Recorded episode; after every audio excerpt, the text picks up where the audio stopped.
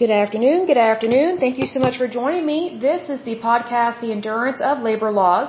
I'm your lovely host, Leslie Sullivan, and today is episode 111, and we are going to take a look at these Superfund sites located in the state of Mississippi. But first of all, let me give a big shout out to my listeners because as usual, you guys are awesome.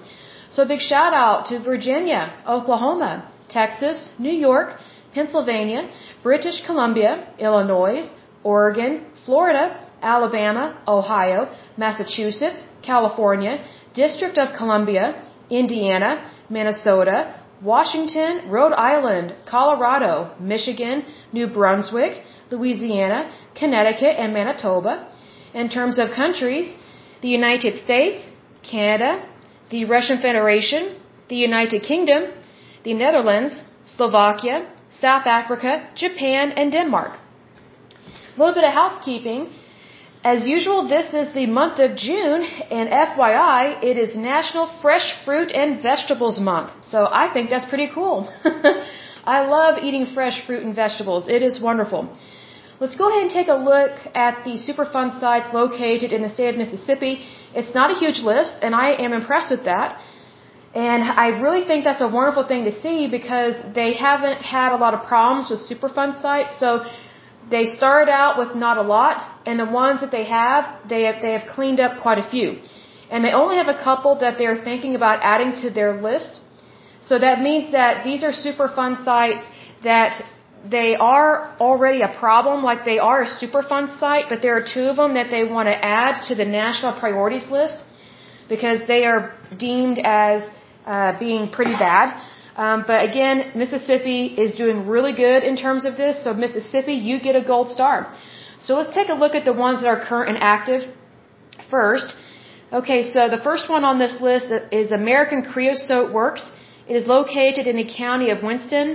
As of 2010, they have 19,198 people living in that area.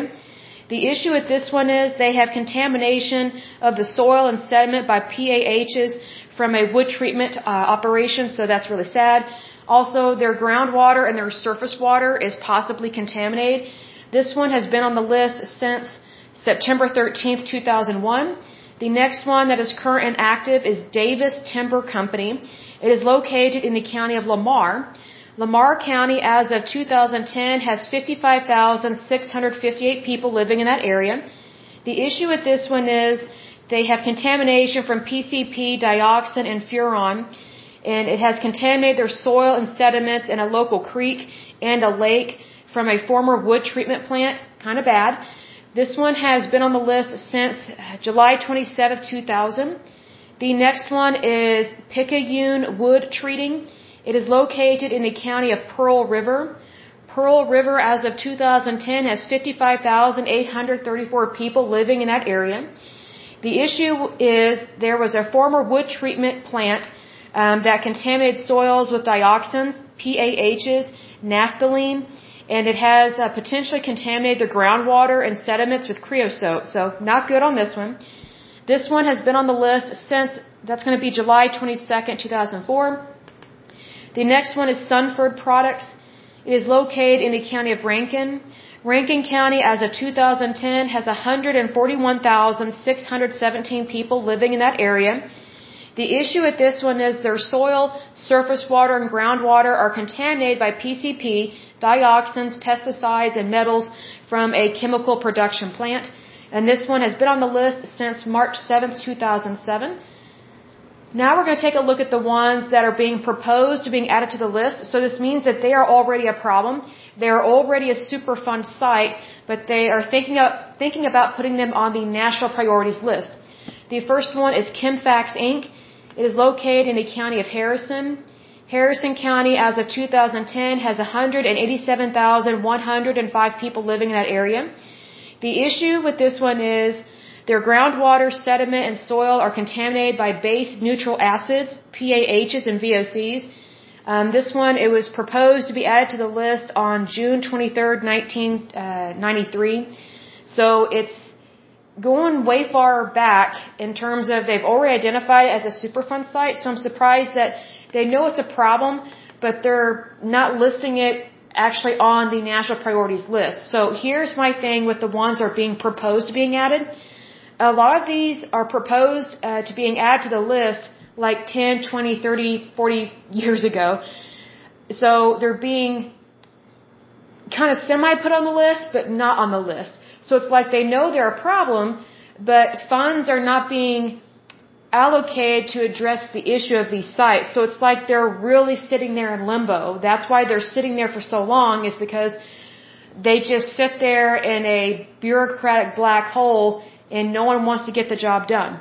So that's why that's an issue for me. The next one is Potter Company. It is located in the county of Copiah. Copiah County, as of 2010, has 29,449 people living in that area. The issue with this one is soil is contaminated by PCBs, the groundwater is contaminated by TCE, and there are two nearby municipal wells that have been closed because TCE has contaminated their water supply. So they have been aware of this since 1993, but they have not put it on the national priorities list. So it's like, I don't understand. If you have that bad of an issue, why don't, why haven't you just gone ahead and added it to the national priorities list that way it can be addressed a lot quicker than just sitting there collecting dust and still causing a problem and contaminating the area. So I think that's an issue with this. But that's also how, that's also how bureaucratic agencies are, especially federal agencies. They drag their feet and typically they don't get stuff done until they absolutely have to do it, which is really sad. Because again, it's what I've said in times past. What's the point of setting a standard if you're not going to meet that standard? I just think it's ridiculous.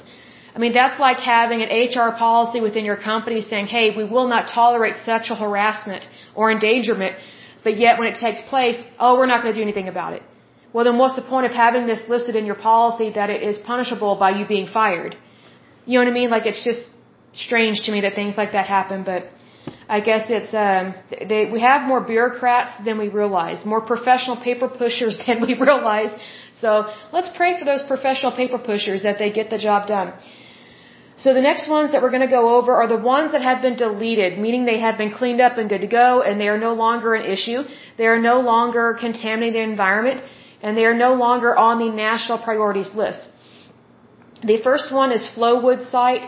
It was located in the county of Rankin. It was cleaned up and good to go as of February 16, 1996. The next one is Newsom Brothers Old Reichhold Chemicals Inc. It was located in the county of Marion. It was cleaned up and good to go as of September 27, 2000. The next and last one is Walcotte Chemical Company Warehouses. It was located in the county of Washington. It was cleaned up and good to go as of December 30th, 1982. So as I said, Mississippi, you've done a great job. You get a gold star. I'm very impressed with this. And I just want to make a note here. Mississippi is a red state. So I don't know if you guys have noticed this, but the states that have some of the worst Superfund sites are blue states, meaning they are run by Democrats. So that means that your taxes are going to be high, but not a lot gets done. That's what that means. Just to sum it up, short and sweet with that, which is unfortunate. Very unfortunate that Democrats think and um, operate that way. They don't get stuff done, but yet they want your tax dollars so they can spend it and so you don't spend it. But anyway, that is it for this lovely podcast. So until next time, I pray that you're happy, healthy, and whole, that you have a wonderful day and a wonderful week. Thank you so much. Bye bye.